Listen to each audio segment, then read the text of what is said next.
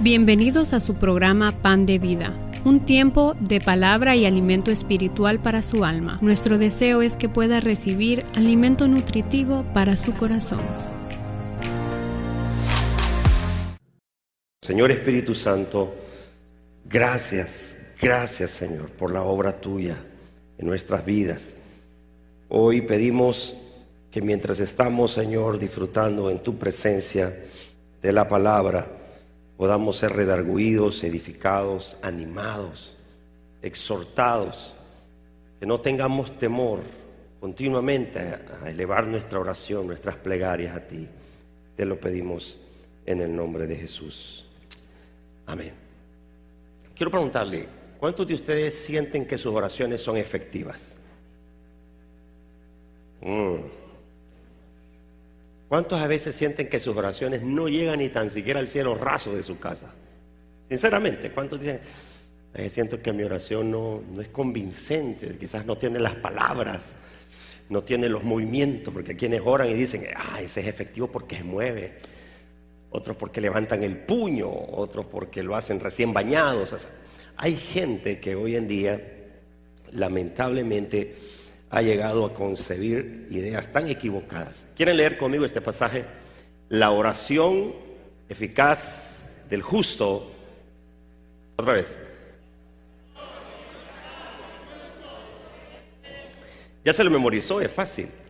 Santiago capítulo 5, versículo 16. Hermano, la oración eficaz del justo puede mucho hay siempre una intención del enemigo de destruirnos, de detener el progreso espiritual. Y quiero decirles que nadie va a progresar espiritualmente si no ora. La verdad es que si, aspiras a progresar en todos los ámbitos, en todos los ámbitos de tu vida, la oración es la clave.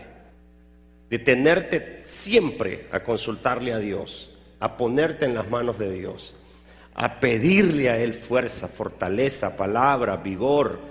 Pero realmente, hermano, debemos comprender que la oración es efectiva y poderosa. Escuchen esto, por favor. La oración de por sí es efectiva y poderosa. No es como yo la haga, sino ella, la oración. La oración es efectiva Por eso si vemos cuántas veces Jesús insistió en sus enseñanzas, oren. Cuando oren, háganlo de esta manera. Pidan, no se cansen de pedir.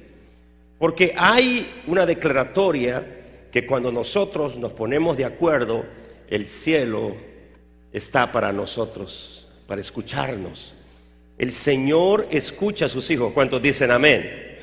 Ahora, hay un mensaje que ha estado siendo bien fuerte, ¿verdad? Predicado hoy en día.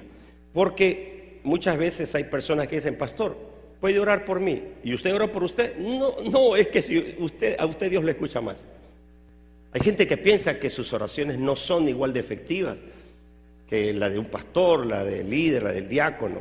Y, desmeritan su, su vocación, su, su deseo y piensan que tiene que ser la, fe del otro o el ánimo del otro el que lo lleve a Dios. Y hermano, así como dice la palabra que la salvación es personal, también la oración debe de ser personal y particular. O sea, debemos interesarnos en orar por nosotros mismos, en presentarnos delante de Dios por nosotros mismos. Está bien, no digo que está mal pedirle oración a alguien por tu vida, siempre estamos anuentes a hacerlo con el COVID hemos detenido el hecho de que pasamos al frente y oramos unos por otros. Hemos menguado bastante en eso. Entonces tenemos todavía mucho más que interesarnos en orar por nuestras propias vidas. Y pregunto, ¿ora usted por usted mismo? Aló. Ora, se levanta en las mañanas, levanta sus manos y le dice el Señor, Señor, aquí estoy delante de ti, me presento una vez más Sé que tienes mucho que trabajar conmigo. Soy un barro a veces un poquito duro. Pero aquí estoy delante de ti para que vuelvas a ser. Por eso este versículo es clave. Dice, el Señor le dijo a Samuel, no te dejes impresionar por su apariencia ni por su estatura. No es como estoy en la iglesia, quizás como soy, como un gran líder, un esposo, un empresario. No, no. Dios no se fija en apariencias. Dios no se fija en los gritos. Dios no se fija en un show eh, cristiano, ¿no? Espiritualoide. Dios se fija qué hay en el corazón. Por eso a veces las oraciones más sencillas, hechas de un corazón puro, son las que más rápido el Señor atiende y concede. Porque Él no se fija en nuestra apariencia al orar. Hermano, insisto en esto, no, no crea que yo estoy criticando las formas. No, estoy criticando, por favor, no me vayan a, malinterpretar y decir, el pastor no le gusta que yo levante mis manos o que grite o que dance. No, no, no, por favor, no. Si lo va a hacer, hágalo en orden, por favor. Pero lo importante aquí es cuando oramos, no seamos esquivos en descubrir lo que tenemos realmente en el corazón. Quiero tomar el ejemplo de alguien que ya muchas veces hemos conocido y es un hombre llamado Javes. ¿Quieren ir conmigo, por favor, a Segunda de Crónicas? Perdón, Primera de Crónicas, Primera de Crónicas. Cuando me quito los lentes confundo los números.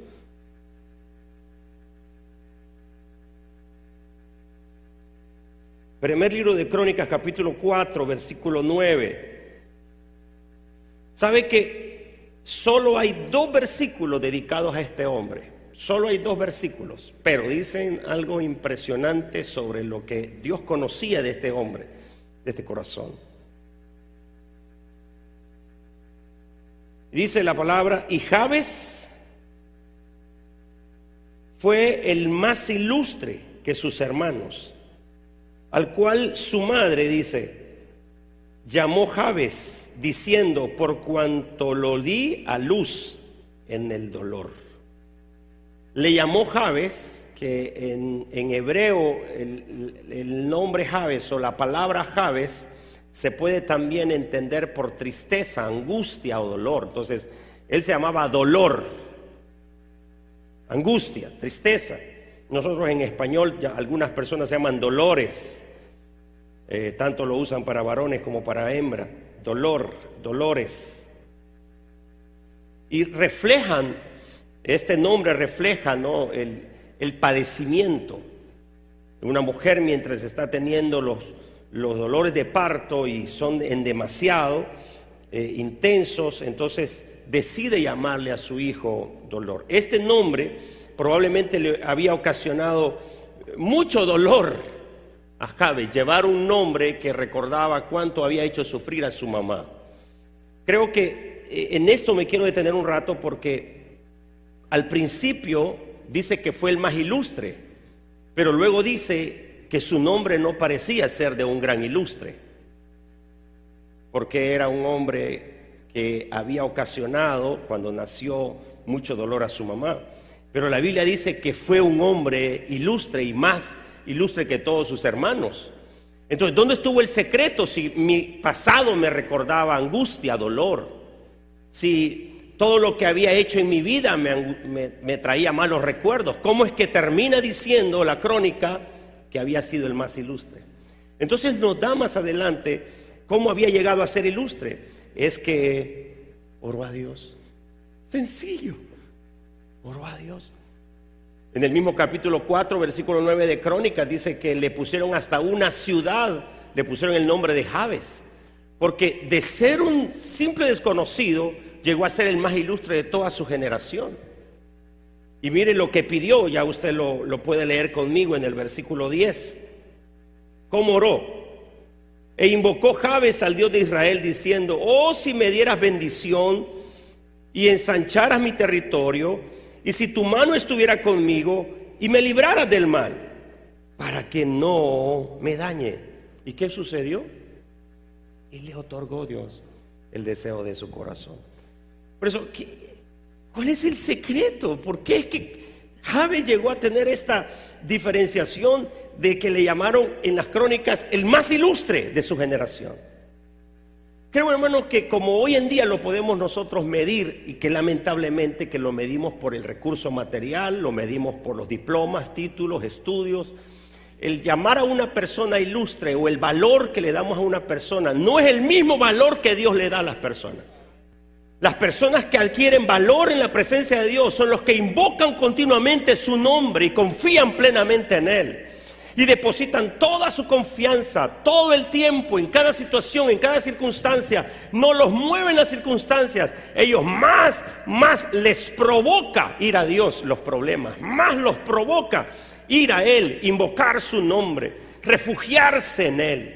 Y por eso hoy en día tenemos que cambiar nuestra mirada en pensar que el ser más grandes, el ser mayores, el ser más eficientes, eh, el ser personas con un mayor prestigio, renombre, fama, lo hará los recursos, las cosas materiales, la posición. Hermano, para Dios eso no vale nada. Te lo, lo, puedes perder en un instante, te lo pueden quitar en un instante, te lo pueden robar en un instante. Todo eso que piensas que podría hacerte nombre o ilustre, cuando realmente dice aquí la palabra del Señor, lo que hizo que una persona cambiara su estado de tristeza a ser ilustre fue que invocó a Dios.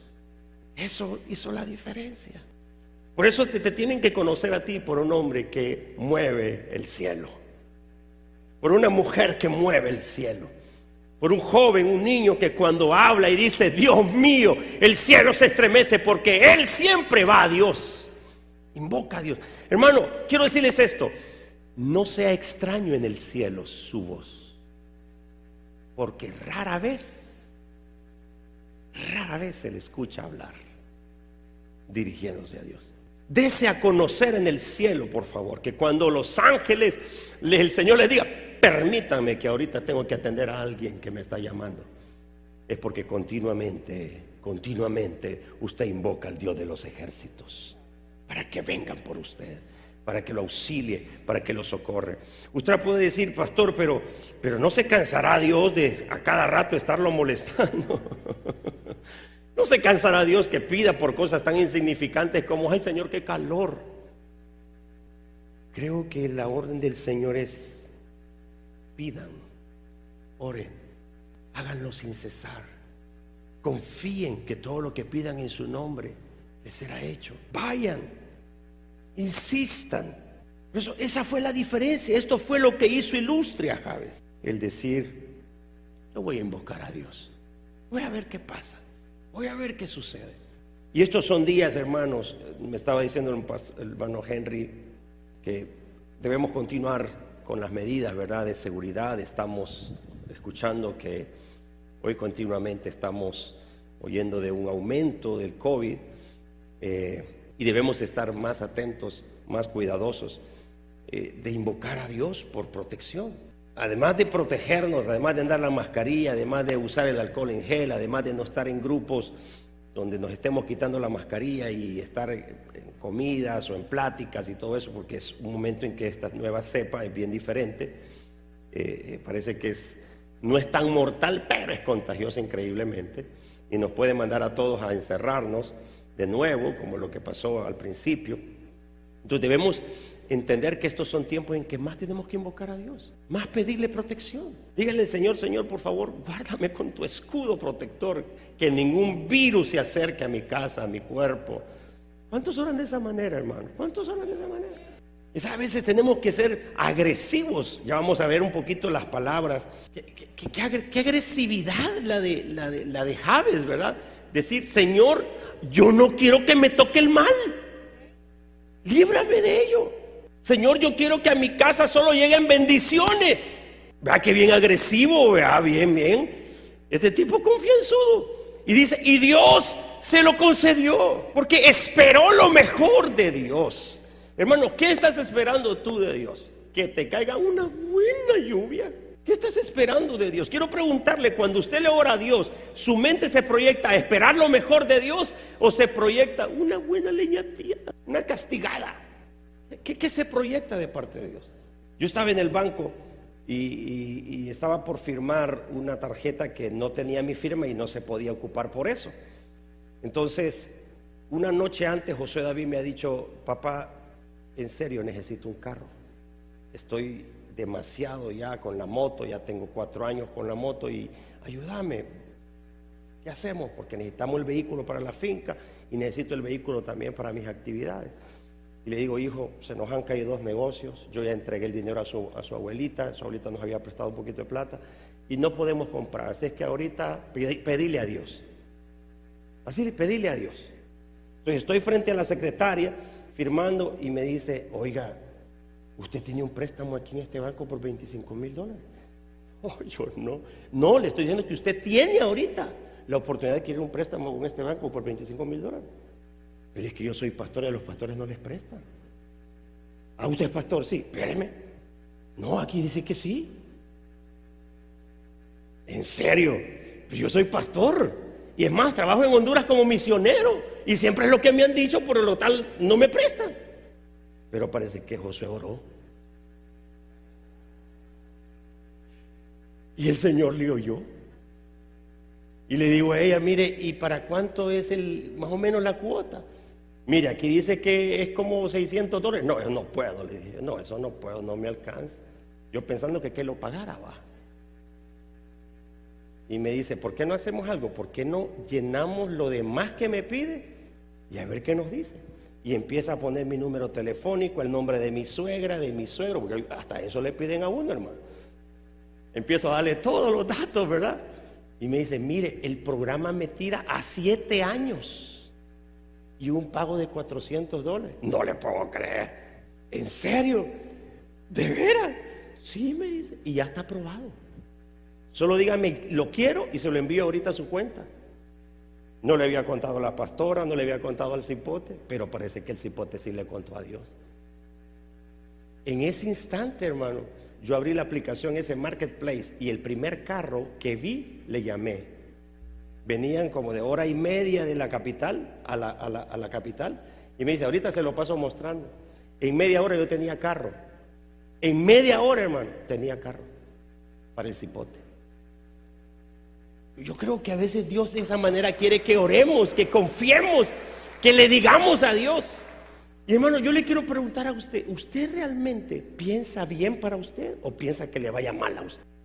Voy a volver a preguntar, porque esto es clave en este instante. Cuando usted piensa en usted, ¿piensa para bien o piensa para mal? Solo cuatro, fíjense. Vale, levánteme la mano, pues. ¿Piensa para bien o piensa para mal? Ok. Entonces, cuando ora, ¿cómo ora por usted? ¿Cómo ora para usted? ¿Cómo pide para usted? Uno dirá, ay hermano, pero ese es egoísmo, eso es... Bueno, ¿estás pidiendo en la voluntad de Dios? ¿Estás pidiendo para el reino de Dios? ¿Estás pidiendo para hacer las cosas buenas delante de Dios? No hay ningún problema. Veamos lo que pidió Javes. ¿Qué pidió Javes? Dice, ¿lo tienen? Versículo 10, ahí lo tienen. ¿Qué pidió? Si me dieras, ¿cuánto la quieren hacer? Ahorita, a ver, levante su mano y diga, Señor, dame bendiciones. Otra vez, otra vez. Señor, dame bendiciones. otra vez, hermano, yo quiero que esto por favor se le quede, que cuando usted salga de su casa, Señor, este día, dame tus bendiciones para mí. Señor, dame tus bendiciones para mí. ¿Cuál es lo otro que pidió? Dice, y ensancharas mi territorio. ¿De, qué territorio estamos hablando? Yo pienso que parece que, que, lo que, lo que quería era o más tierras, o quería un negocio mucho más amplio, o quizás la mujer solo le había dado dos hijos y quería un territorio más grande, entonces necesitaba más hijos. ¿Cuántos dicen amén? Ay, ay, ay. No sabemos qué tipo de territorio quería. Quizás ministerial, espiritual, mejor carácter. No lo entendemos, pero la claridad es que Señor ensancha Extiéndeme, alárgame tu favor, de manera que no puede decir que yo soy escaso o que está siendo escasa tu bendición. Entonces, ¿cuántos pueden orar y decir, Señor, ensancha mi territorio? Los profesionales, los, los comerciantes, ¿por qué no le dice, Señor, ensancha mi marca, mi negocio, mi buffet? Ensancha. ¿Cuál fue lo otro? Y si tu mano estuviera conmigo y me libras del mal. Aleluya. Bueno, ¿qué significado tenía que la mano de Dios estuviera conmigo? Autoridad, protección, seguridad. ¿Cuántos quieren orar de esa manera ahorita? Decir, Señor, si tu mano estuviera conmigo y me libraras de todo mal. Quiero animarle que esta sea una oración que usted pueda tomar, abrazar y decir, Señor, yo quiero realmente aprender a pedir, de modo, Señor, que mi corazón confíe en que estoy en ti. Por eso el contenido de la oración nos expone a resultados óptimos. Está bien reconocer, Señor, no soy digno de ti. Entonces, ¿para qué va a pedir? Está bien llegar al Señor. Señor, yo sé que no soy digno de ti, pero yo me quiero atrever a pedir. ¿Me está entendiendo? Podría aparentar humildad, decir, Señor, yo soy una basura. Señor, realmente soy un gusano que se arrastra. No, entonces ya no sos salvo. Posiblemente estás pasando una temporada de autocomiseración espiritual. Pero si ya estás en el Señor, eres salvo, eres libre, eres santo, estás para grandes cosas de parte de Dios. Así que anímate a pedir y estar ahí en la presencia de Dios y orar en fe y creerle a Dios que Él puede hacer grandes cosas para ti y puede hacer grandes cosas contigo. Ahora, noten ustedes, hermano, que cuando nosotros oramos, debemos entender que debe de haber respuesta de Dios. No dije que se nos va a conceder todo lo que pedimos. ¿Qué dije? Debe de haber respuesta. ¿Qué sucede cuando algo que nosotros pedimos no se nos concede? No es la voluntad de Dios. ¿Qué tengo que hacer? Cambiar de, de petición. Debo cambiar. O sea, porque el Señor me dijo, no, significa que ya no voy a pedir y me voy a enojar, me voy a encaprichar. Así como muchas de ustedes que cuando el esposo no les da la... No, dejemos eso, eso es para otra charla. Eso es para constructores. Pero acaso cuando el Señor te dice, no, no es mi voluntad, entonces te vas a hacer, ya no, ya no hablamos. ¿Eh? ¿Acaso eso vas a agarrar? No, no. Señor, acepto tu voluntad, no quieres eso para mí, entonces ahora esto. Esto es lo que yo necesito, esto es lo que pienso en mi, forma, pero es, tu voluntad, yo lo que quiero es tu voluntad. Por lo tanto, Señor, acepto lo que tú tienes para mí. Bendíceme. ¿Cuántos pueden volver a decir al Señor, Señor, bendíceme? Señor, por favor, rodéame de tu favor. Señor, concédeme, Señor, en mi corazón respuesta. Aleluya, aleluya. ¿Quieren ponerse de pie, por favor? Usted tiene un padre que le ama. Usted tiene un padre que le ama.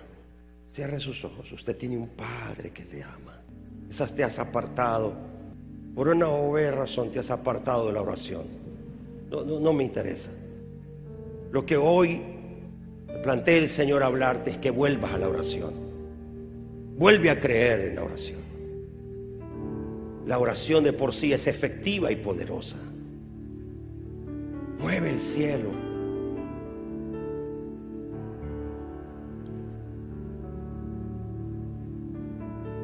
no rechaza oración. Dios contesta. Dios atiende. Dios está atento. El hecho de que Él guarde silencio es porque Él espera que confíes, que firmes tu confianza más y más. Que continuamente, que continuamente vayas a la oración, que ores sin cesar que afines tu corazón y lo alinees a su perfecta voluntad. Que ese sea lo que tu corazón debe anhelar continuamente, Señor. Anhelo tu voluntad, anhelo lo que tú tienes preparado para mí. Por favor, aspire lo mejor, desee lo mejor. Honre a Dios pidiéndole las cosas buenas. Honre a Dios pidiéndole dar lo mejor de usted para Él. Honre a Dios. Honre a Dios.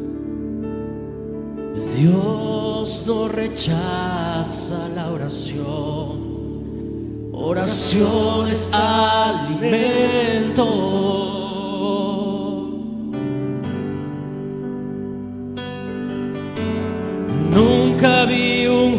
Sin respuesta o quedar en sufrimiento.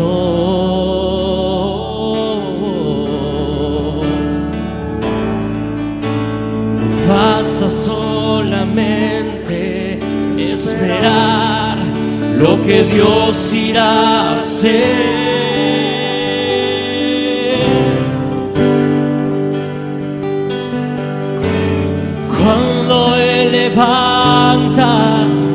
Manos, es hora de vencer. Alguien lo dice, oh alaba, oh alaba, en la prueba alaba, estás orando, alaba.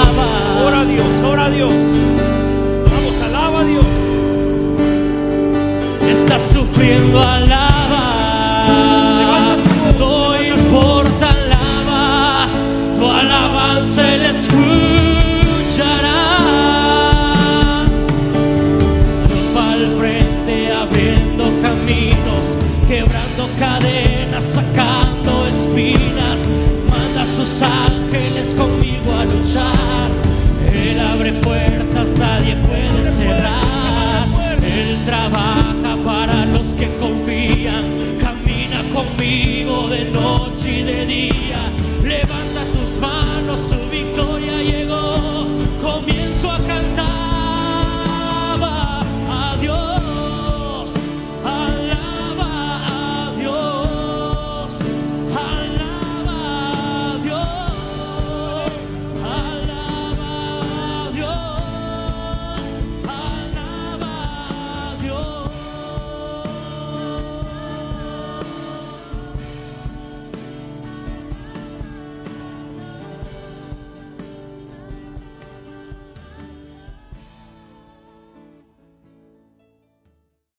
Usted recibió un toque de Dios en su corazón, le invitamos a realizar esta oración.